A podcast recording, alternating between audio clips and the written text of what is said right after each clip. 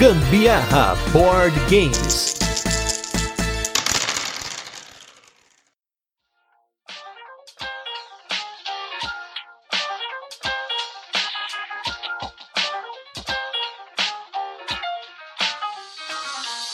Se você não conhece a pérola do YouTube, Sou Faraó, Sou Faraó, para esse podcast agora, depois você ouve, e vai no YouTube e procura Sou Faraó, Sou Faraó. Eu sou Gustavo Lopes. E eu sou a Carol Guzmão e esse é mais um episódio do Gambiarra Board Games, o seu podcast sobre jogos de tabuleiro que faz parte da família de podcasts Papo de Louco. E no episódio da semana, vamos com ele, que não é um Blood Rage, não é um Rising Sun, mas faz parte da trilogia ou quadrilogia espiritual, se você contar o Chaos of the Old World, que é o jogo Ankh, Deuses do Egito. Mas antes, vamos para os recadinhos e os destaques da semana e logo a gente volta com a nossa resenha para apresentar o jogo, comentar como ele funciona e depois a gente fala de curiosidades, experiência com ele e a nossa opinião. Começando aqui pelos nossos apoiadores, queria agradecer aqui ao Akira Miyake e o Mário Fonseca, que se tornaram apoiadores essa semana. E se você não apoia o Gambiarra Board Games no Catarse, não deixa de apoiar para garantir a manutenção desse podcast, que não ganhou o prêmio Ludopedia, mas por muito pouco ficamos aí em segundo lugar. Ano que vem vamos ver de novo.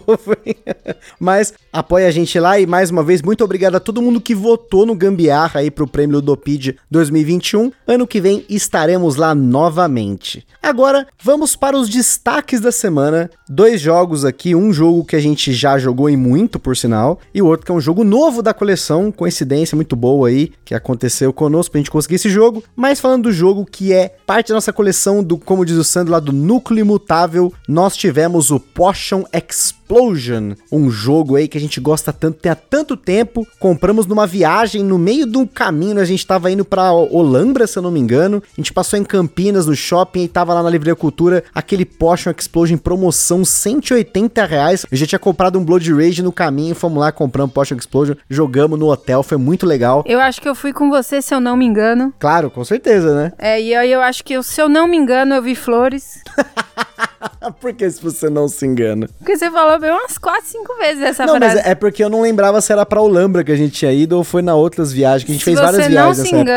Acho que foi Olambra mesmo. Foi, foi. Foi porque eu lembro que nós estávamos jogando no, no hotel. E, gente, é- é- olha só que interessante, né? A gente foi para o Festival das Flores lá em Olambra, né? E no nosso hotel só tinha idoso. E a gente lá junto com os idosos. Eu lá, lembro que a gente muito jogou legal. algum jogo que tinha Valhalla no meio aí. Não Era o Blood qual era. Rage, foi o Blood Rage. Foi o Blood Rage. Foi, inclusive, Ah. que, ó, vai fazer link com o podcast de hoje aí. Mas enfim, Potion Explosion jogamos novamente aqui, continuo invicto na casa. E é por isso que eu não jogo no Board Game Arena, porque eu quero me manter invicto sem jogar com os cracudos do Board Game Arena, né? Potion Explosion é um dos queridinhos mesmo, porque eu acho muito legal essa história de colocar a bolinha de gude junto com um jogo de tabuleiro. Eu achei muito legal. Quando o Gusta me apresentou esse jogo pela primeira vez, eu fiquei, uau! Eu ainda, eu tava, a gente já jogava há um tempo, mas assim, eu ainda tava meio engatinhando ali com os jogos e tal, mas o Potion Explosion psh, explodiu na mente. Foi muito legal. E foi muito louco, olha só como que tem o valor do criador de conteúdo, né? Eu vi o jogo na loja, não sabia que jogo era. A gente foi almoçar e aí eu tentando carregar no meu 3G lá sofrido um vídeo do Jack mostrando o Potion Explosion. Foi decisivo pra comprar o jogo. Então aí um abraço pro grande Jack explicador. E o outro jogo que a gente vai falar aqui no nosso destaque é o Five Tribes. Olha só, Five Tribes que está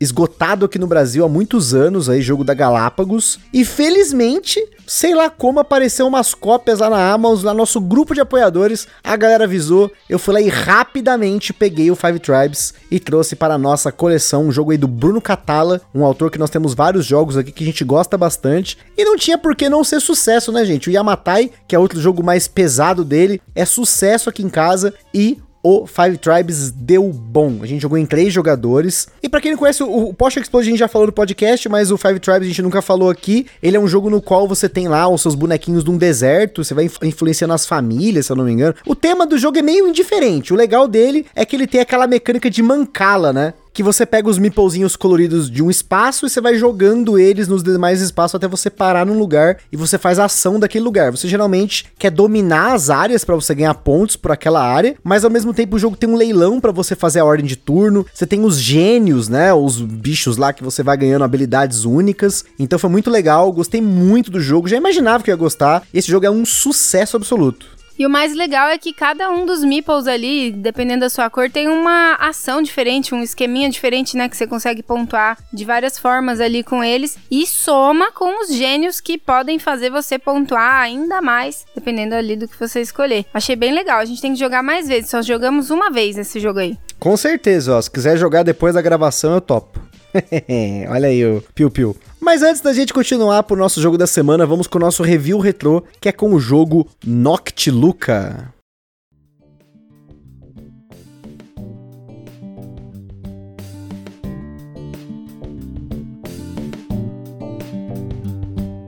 Noctiluca foi tema do nosso episódio número 89, um jogo da Galápagos Jogos que na época tava em promoção e nosso amigo Rafael pegou uma cópia e emprestou pra gente poder jogar. Um jogo de dados maravilhoso, do jeito que a Carol gosta, que tem um pouquinho de sorte, mas você tem ali um esquema de você pegar os dados nas fileiras para poder ganhar esses dados e colocar nas suas poções. Ele tem um pouquinho até do Potion Explosion, né, que a gente acabou de falar desse negócio de você pegar certos componentes para cumprir os contratos, né? Porque querendo ou não, as poções do Potion Explosion, os potinhos do Noctiluca, que a gente fala poção, mas são potes que você coleta esses Noctilucas, eles são contratos, né? Você tem que cumprir o contrato para poder ganhar ponto. Então eles são até um pouco parecidos nesse sentido, pelo menos nesse feeling. E eu gostei bastante do jogo, né? Porque a gente jogou bastante, jogou em dois, jogou em três, jogou em quatro. Depois disso a gente acabou não jogando, inclusive seria legal jogar com o Rafael com a Bianca de novo aí, poder experimentar o jogo com eles, que foram as pessoas que pegaram o jogo originalmente e indicaram pra gente, ó, oh, vocês precisam jogar esse jogo, vocês vão gostar. E na época a gente gostou bastante, acabou fazendo podcast mas depois disso, com tantos outros jogos, a gente acabou não jogando ele de novo. Que saudade de jogar Noctiluquinha, hein? Foi muito legal esse jogo aí. E sem contar que eu gosto muito das cores que eles usam ali, sabe? Aquelas cores mais fundo do mar, assim. Puta, que coisa linda. Parece muito como se você estivesse observando dentro de um aquário, um negócio ali psicodélico, uma cor maravilhosa. E olha a coincidência, né? Outro dia eu tava vendo vídeos aleatórios no YouTube, né? E o YouTube, ele é muito louco em sugerir coisas, né? E aí tinha lá não sei o que, Noctilucas. Aí tinha uns negocinho brilhando eu falei, tá porra, né? Os caras estão sugerindo vídeo de Noctilucas de verdade para assistir. Mas depois, passando, porque eu queria ver vídeo do, do The Voice lá, da gente tá assistindo o X Factor lá, eu acabei passando o vídeo e perdi o vídeo. Mas quem sabe eu procure numa outra oportunidade pra assistir o vídeo. Mas agora sim, agora vamos para o nosso jogo da semana, que é o jogo Anki, Deuses do Egito.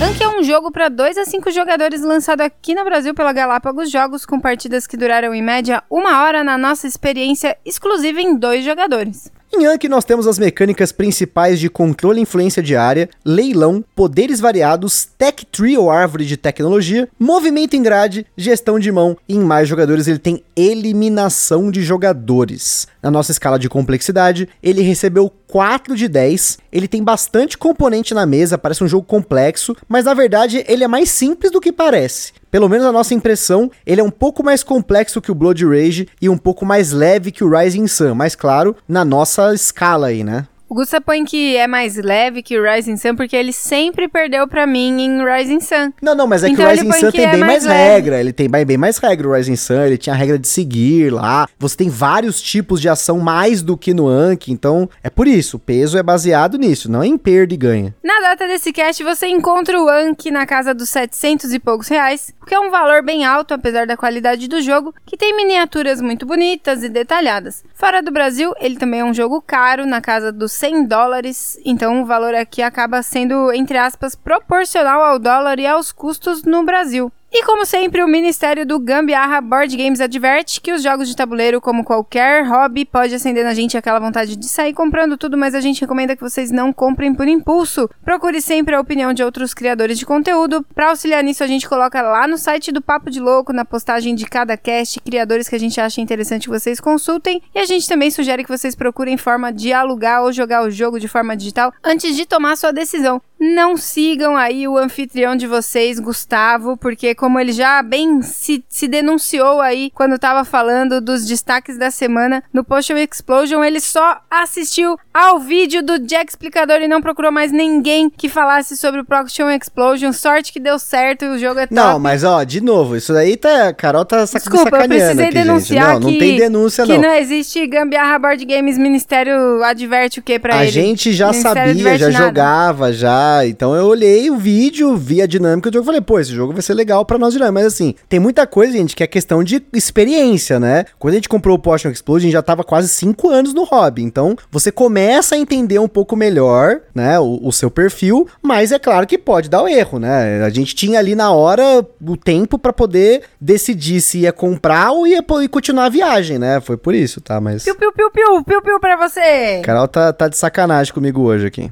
Agora vamos lá. Em Yankee, os jogadores controlam deuses do Egito, competindo para sobreviver em uma sociedade que está começando a esquecer os antigos costumes politeístas, e você e seus seguidores que restaram estão tentando sobreviver como o deus que restará. O Anki é jogado em turnos em que os jogadores se alternam escolhendo uma ou duas ações, sendo que essas ações, em um determinado momento, podem disparar diferentes eventos numa trilha de eventos até o gatilho de fim de jogo. Você tem quatro tipos de ação e elas são bem diretas. A ação de mover é simples, você simplesmente move até três casas as suas miniaturas, lá no tabuleiro do jogo. A única regra é que você termine o seu movimento em um local vazio que não seja de água. Já invocar miniaturas, você coloca uma miniatura adjacente a outra que você já tem, ou a um monumento que você controla, desde que ele se mantenha dentro da mesma região. E já vamos falar de como funcionam as regiões, porque é uma parada muito bacana no jogo, mas a ação de invocar, olha aí, é simples também. Com a ação de ganhar seguidores, você ganha fichas de seguidores igual à quantidade de monumentos seus, de sua propriedade, ou monumentos neutros que estão adjacentes às suas miniaturas. E a ação de desbloquear poderes do Anki, você paga uma, duas ou três fichas de seguidores para desbloquear a próxima das seis fichas que você tem no seu tabuleiro de jogador. Ao desbloquear essas fichas de Anki, você tem que escolher um poder daquele nível no seu tabuleiro de jogador, que nesse ponto é igual para todo mundo. Mas você tem no máximo dois marcadores de Anki por nível e quatro habilidades possíveis por nível para desbloquear, então vai ter que selecionar com sabedoria. Tem uma corrida nesse desbloqueio de poderes do Anki, porque quando você desbloqueia o segundo espaço do nível 1, o segundo espaço do nível 2 e o primeiro espaço do nível 3, você pode receber um guardião para sua reserva. Esses guardiões são uma forma de você aumentar o seu exército com minis novas que têm poderes especiais. No geral, tem menos miniaturas do que jogadores, então quem pega primeiro leva. Cada uma dessas quatro ações possuem aí uma trilha que dependendo da quantidade de jogadores terá um número específico de espaços e elas estão dispostas numa sequência. A ação de mover miniaturas fica em cima da de invocar miniaturas, que fica em cima da de ganhar seguidores, que por fim está acima da ação de desbloquear poder do Anki. No seu turno, você escolhe uma ação, você faz a ação e você só pode fazer a segunda ação se ela estiver abaixo da primeira ação que você executou. Ou seja, você não pode invocar miniaturas e depois mover, porque a ação de invocar miniatura está abaixo da ação de mover. Você também não pode mover duas vezes nem invocar duas vezes. E tem mais uma questão importante aqui nesse quebra-cabeças, que é o último espaço de cada trilha. Quando o marcador de ação ele chega no último espaço da trilha, você termina o seu turno imediatamente e aquele jogador que termina terminou o turno, é responsável por disparar o evento da vez, e isso tem um impacto tremendo no jogo. Porque tem três tipos de eventos no jogo: o evento de controlar monumentos, então o jogador que disparou vai poder escolher um monumento neutro que ele está adjacente, e depois um monumento de outro jogador caso já tenha esgotado todos os monumentos neutros. E então ele vai lá coloca sua ficha de controle. Esses monumentos não apenas podem dar pontos na fase de conflito, mas também têm efeitos dependendo das habilidades habilidades que você desbloqueou. O evento dos camelos dá ao jogador que disparou a chance de dividir as regiões do tabuleiro. O jogo tem um livro de cenários que o jogo começa com o número X de regiões, porém, em três momentos do jogo, o jogador que ativar esse evento dos camelinhos, ele vai poder pegar até seis desses camelinhos, são os bonequinhos bem pequenininhos de camelinho, para poder dividir uma das regiões em duas. Essa divisão ela não é só importante para o controle do tabuleiro, de cada área, dos monumentos que tem nela, mas também porque você poderá trocar a ordem de resolução dos conflitos de duas regiões. E nas nossas partidas, isso definiu o jogo, claro, com base na nossa experiência tática nele, né? Vulgo experiência dele, porque depois eu conto a minha parte. é o louco. Isso porque no fim nós temos a fase de conflito. Quando ela acontece, o jogo para e na ordem das regiões, que são numeradas, eles são resolvidos ali, né? Os conflitos e as dominâncias. Se uma região não tem miniaturas, ela é ignorada. E se tem miniaturas só de um jogador, aquele jogador está dominando, ele vai ganhar ponto por isso. E os monumentos naquela região vão dar pontos. Mas se tem dois ou mais jogadores na região, aí é pancadaria na certa. Mas essa pancadaria não é só uma competição para quem tem mais força. Isso porque cada jogador possui uma mão de cartas, a mão é igual para todo mundo no começo do jogo e cada jogador vai escolher uma carta. Essas cartas têm diferentes efeitos e esses efeitos podem nem beneficiar o jogador para ganhar o conflito, e sim se ele perder o conflito ou beneficiar o posicionamento das miniaturas ou mesmo construir novos monumentos naquela região. A sacada aqui é que se você usa uma carta, ela fica na mesa até você gastar uma carta de conflito que é o ciclo de Maat, que não dá benefício nenhum, mas devolve as cartas para sua mão. Normalmente, o jogador que termina o conflito com mais poder ganha e destrói as miniaturas dos demais, exceto os deuses. Mas existem aí diferentes poderes de Ankh e até cartas que modificam o que você ganha, quantidades de pontos, fora o poder do deus ou de guardiões que você tem ali, que vão poder modificar a resolução da batalha, inclusive. O jogo tem cinco fases de conflito que normalmente ficam maiores com a divisão dos camelos, mas a terceira e a quarta fase têm diferentes resoluções. Ao final do terceiro evento de conflito, se você estiver jogando em três ou mais jogadores, vai acontecer a fusão de dois deuses que estão mais atrás na trilha de pontos. Essa fusão ela tem vários passos, mas ela culmina nos jogadores formarem um time entre aspas. Os dois deuses têm o poder combinado e cada jogador controla esse mega deus do seu turno, mas ele só faz uma única ação. Essa fusão tem algumas implicações negativas, como o jogador do deus maior decidir se não houver concordância nos combates. Mas como não jogamos em três ou mais jogadores, a gente só tem relatos de pessoas que jogaram em mais jogadores para poder contar depois aí nas experiências. O quarto evento de conflito que acontece bem perto do fim da partida, pode fechar a partida. Isso porque o jogo pode acabar por três gatilhos de fim de jogo. Um é chegar no último evento de conflito, ganha quem tem mais ponto aqui. O segundo gatilho é se um jogador fizer aí o número máximo de pontos da trilha de pontos, o jogo acaba na hora com esse jogador como vencedor. Mas o terceiro gatilho acontece na quarta fase de conflito. Nesse evento, quando acaba o combate, se algum jogador tiver menos do que 20 pontos, ele é eliminado da partida, e se todo mundo for eliminado, o jogo acaba sem nenhum vencedor, ou restar apenas um jogador. Ele termina como vencedor como único deus sobrevivente. E antes da gente continuar, queria comentar sobre os nossos parceiros, em primeiro lugar, a Acessórios BG, essa empresa maravilhosa que tem overlays, tem playmats, tem muita coisa bacana, inclusive pro Anki. Para você que quer pimpar o seu Anki, já fica aí a dica, tem acessório para o Anki. Então, confere lá www.acessoriosbg.com.br. Em segundo lugar, nós temos o nosso evento parceiro que é o Board Game São Paulo, que tem acontecido no final do mês aí, no último sábado de cada mês, agora lá na Omniverse, no Brooklyn, aqui em São Paulo. Então não deixe de conferir o Board Game São Paulo também nas redes sociais. E por fim, nós temos a nossa loja parceira que é a Bravo Jogos com excelentes condições de preço e frete para você comprar o seu jogo de tabuleiro. E se você no final da sua compra colocar o cupom Gambiarra na Bravo, você ajuda o Gambiarra Board Game sem gastar nenhum centavo adicional.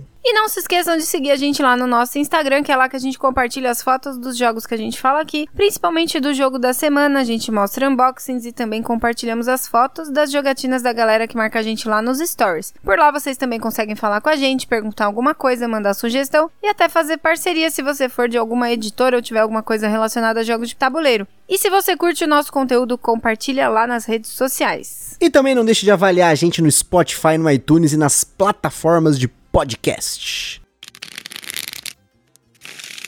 Anki é um jogo de tabuleiro do Eric Lang, conhecido por seus jogos de miniatura de deuses brigando num tabuleiro com o controle de área, como Blood Rage e Rising Sun, que fazem parte dessa trilogia espiritual, ou quadrilogia, como a gente comentou na introdução, se você contar o Chaos in the Old World. Recentemente, o Eric Lang também esteve envolvido com jogos com co-designers, como Bloodborne The Board Game, o Marvel United e o Cthulhu Death May Die. E como jogos padrão da Kumini, não foi diferente com Anki, que ele foi lançado no Kickstarter, com um monte de extras e expansões com itens também exclusivos no Kickstarter, upgrades só disponíveis por lá, playmatch opcional, artbook e muito mais. Apesar das expansões não estarem listadas como exclusiva do Kickstarter, quem comprou no Kickstarter recebeu itens ali, cada uma delas que foram exclusivos. Com um pledge aí chegando a 220 dólares, sem contar com os opcionais. Para quem ouviu o cast sobre financiamentos coletivos, deve ter ouvido alguns relatos que a gente comentou de pessoas que na hora de receber o pledge no Brasil, que somando com o frete estava beirando aí os 500 dólares. Só que aí o jogo foi enviado por uma transportadora, e aí, meus amigos, a taxa de importação praticamente dobrou o valor do jogo, passando aí dos 5 mil reais. Das expansões que foram vendidas no Kickstarter, tivemos a expansão Panteão com cinco novos deuses, que é basicamente uma expansão para você ter mais variedades de deuses, dobrando o que você tem disponível no jogo base. Já a expansão Faraó adiciona uma nova dinâmica no jogo com cartas políticas e sacerdotes para influenciar no reinado desse faraó, aproximando os deuses dos homens.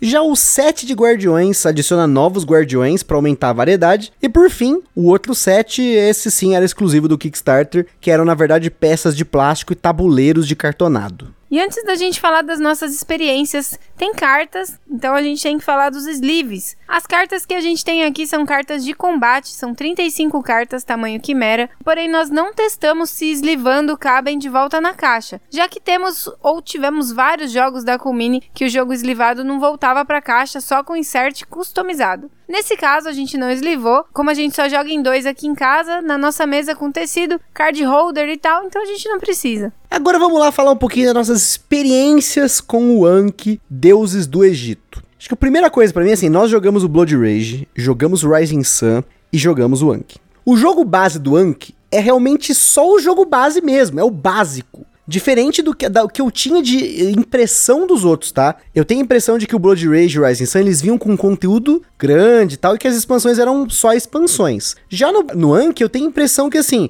eu tô jogando tipo aqueles jogos free to play, sabe? Tipo, você tem lá um, vamos dizer assim, um mínimo necessário pra você jogar, e se você quiser jogar com mais personagens, você tem que comprar os personagens, né? E aí você tem aqui dois guardiões de cada tipo, só você só pode colocar um numa partida, mas quando você alterna, só tem dois, né? Tem dois de tipo 1, dois de tipo 2, dois de tipo 3. Os deuses em si eles só tem um poder básico diferente, mas todo o resto que você constrói durante o jogo, a simetria dele, né, vamos dizer assim, mas seria o poder variado dos deuses, você constrói comprando ali as coisas no seu tabuleiro de jogador. Então, acho que faltou ali um pouquinho mais de deus, mas pra você comprar deus tem que comprar a expansão. E a expansão do faraó, que é a expansão que o pessoal mais falou bem na internet, é uma expansão que ela adiciona algo a mais para você não focar só em uma coisa, porque basicamente o jogo é, você invoca a miniatura, move elas, melhora o seu tabuleiro e vai pra porrada. É basicamente o jogo é focado na porrada. E isso não é ruim, tá? Não tô dizendo que isso é ruim, mas eu tenho a impressão de que tudo isso que a gente falou de expansão, na verdade, falta no jogo base, né? Eu sinto que falta expansões para jogar esse jogo aqui em casa, mesmo jogando só em dois jogadores. Olhando os conteúdos que tem dos outros deuses, dos guardiões e próprio faraó, para mim, eu precisaria de ter todas elas para ter uma experiência mais bacana com o Anki que de novo não foi ruim. A experiência com o Anki foi muito boa até agora. A gente vai comentar mais sobre isso, mas eu acho que ele é base, básico mesmo. Eu acho que de primeira impressão, assim, quando fala que tem a eliminação de jogadores e que se você chegar em determinada fase do jogo ali você não tiver conquistado determinada quantidade de pontos, tipo, dá um medo, assim, assusta no começo. Você fala, meu, eu vou jogar todo esse tempo e não vou conseguir e tal. Mas aí você vai jogando, você consegue, você vê que você consegue fazer a pontuação e você não, tipo, se você for o mínimo organizado nas suas ações, você vai conseguir uma pontuação que te mantenha até o fim do jogo. Mas a gente fez uma partida aqui que eu não sei que mandinga foi aquela. Foi o cenário. É, esse cenário é para isso. Rapaz, que cenário é aquele? Que ele, ele é super punitivo. Você vai perdendo ali pontos. Toda vez que você passa por, pela fase de combate, você perde pontos de vitória e, e na certa eu perdi. e o Gusta passou por um triz ali também. Foi bem pouquinho que ele tinha passado da zona vermelha de rebaixamento. Esse cenário, só que quando a gente falou, né? Tem um livro de cenários e olha, tem vários cenários para dois jogadores. Isso é sensacional. Já começa falando aí, ó. O Anki é o único dos três jogos que realmente foi feito e roda para dois jogadores. O Blood Rage, ele rodava mais ou menos. Foi legal a experiência, jogar tal, mas A impressão que eu tive é que a gente não podia usar certas cartas de monstro, o mapa ficava restrito lá de um jeito e tal, então não era tão legal, por isso que a gente vendeu o jogo. Rising Sun, então, nem roda em dois, ele é de 3 a 5 pessoas, né? Não tinha como jogá-lo em dois jogadores. A gente fez uma gambiarra na época, cada um controlou duas facções para poder jogar e testar o jogo, né, a primeira vez. Agora o Anki não, o Anki, você percebe que ele teve um equilíbrio para dois jogadores. Isso para mim é sensacional, porque eu gosto muito de miniatura, vocês sabem. Eu queria um jogo de miniatura, ainda mais um jogo que tem esse combate. Eu gosto de jogos que tem combate, eu gosto de jogos cooperativos, mas eu também eu gosto de jogos de combate. Mas é claro que a experiência aí do, do jogo também tem a questão da fusão,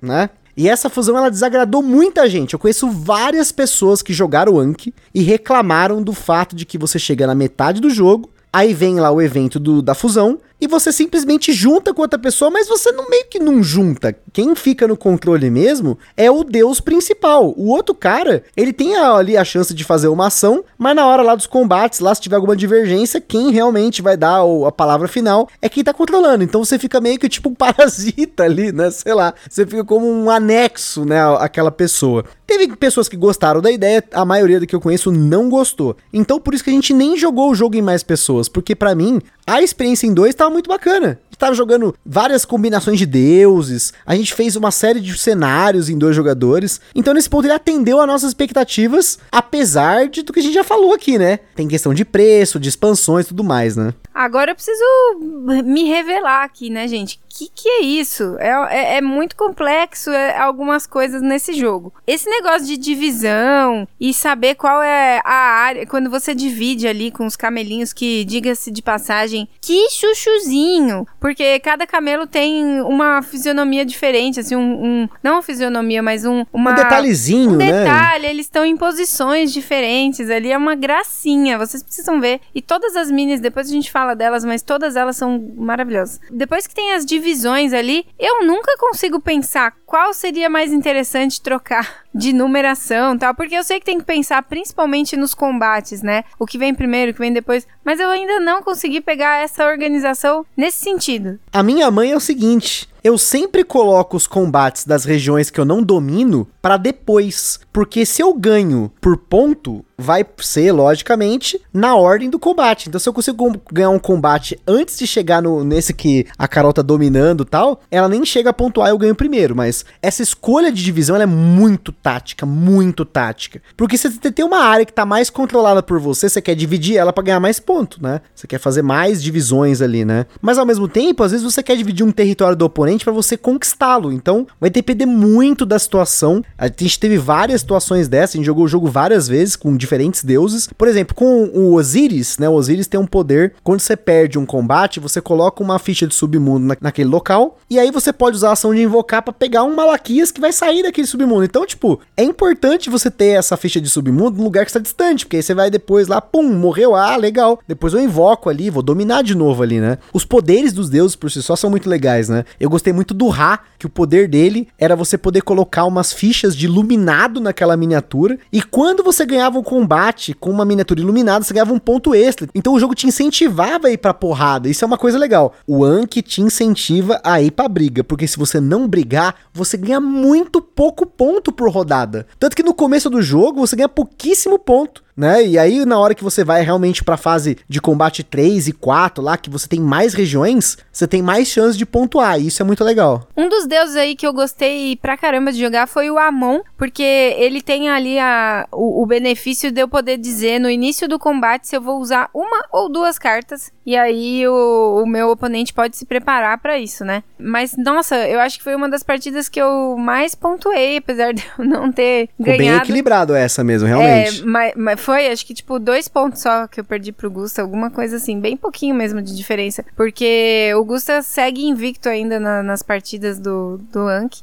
Mas de qualquer maneira, é, o Amon para mim foi bem interessante, porque eu conseguia pontuar bastantão com ele. Mas só pra ficar claro, o Amon ele tem um marcador que você só pode usar uma vez por fase de combate, né? Então ela, quando ela escolhia usar duas, ela gastava e não podia usar mais. E uma coisa que eu acho que é importante eu falar é que também envolve um pouco de sorte. Na minha opinião, envolve sorte. Porque quando o coleguinha ali tá andando, né? Vai fazendo, vai escolhendo suas ações e tal, chega um momento que dispara evento, né? E aí, às vezes, é aquele evento que você tá de olho. Tipo, o camelo aparece poucas vezes durante as partidas. E na última que a gente jogou, por exemplo, eu tava desesperada querendo um camelo, mas nunca calhava de eu fazer a ação que disparava evento, né? E aí, todas as vezes que eu precisei, que eu gostaria de ter pego o evento do camelo, no fim foi o Gusta que pegou. Ó, essa última partida eu confesso que eu tava na fúria, assim, porque eu manipulei o tempo todo esse tabuleiro de ações. Gente, esse tabuleiro, ele é sensacional. É a máquina mais bacana do Anki para mim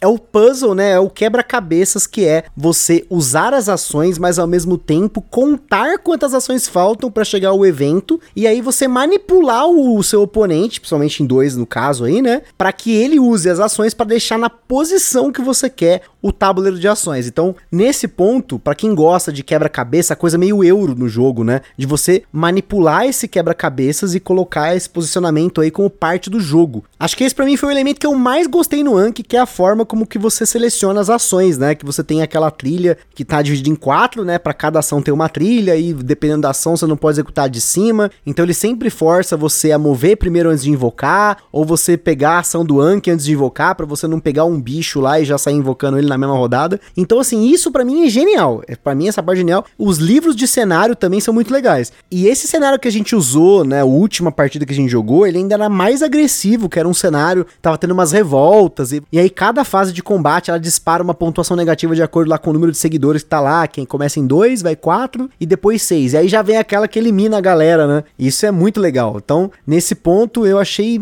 brilhante. A única coisa que realmente me incomodou muito no jogo é o preço, né? O preço dele. Se a gente não tivesse desconto, crédito na loja, que a gente já tinha lá e tal, eu não teria comprado o Anki. Porque eu achei o jogo muito caro. Ele veio aí na faixa dos 700 reais, 800 reais, que é praticamente o preço que eu paguei nos dois jogos, né? No Rising Sun e no Blood Rage somados. Claro, contando nos custos da época, né? O Rising Sun ele já teve em promoção, né? O Blood Rage a gente comprou usado numa época que ele não estava tão caro, ele não estava esgotado. Eu só peguei com um cara lá em Campinas porque tava mais barato do que comprar na loja, mas tinha na loja ainda, né? Então, eu acho que ele veio caro e assim, ainda tem essa questão que eu, eu acho, eu, tá? Isso aqui é eu, Gustavo, Gambiar Board Games, acho que eu preciso das expansões para ter uma experiência melhor com o jogo, ainda melhor, tá? É importante ressaltar ainda melhor, porque, por exemplo, eu já tô com vontade de jogar o Anki de novo falando do Anki, eu quero jogar com Anubis, eu quero testar uma outra coisa que eu pensei na última partida que eu não tive oportunidade de testar, fazer um outro caminho, colocar o guardião lá, que é o escorpião, que a gente jogou menos com ele, a gente jogou mais com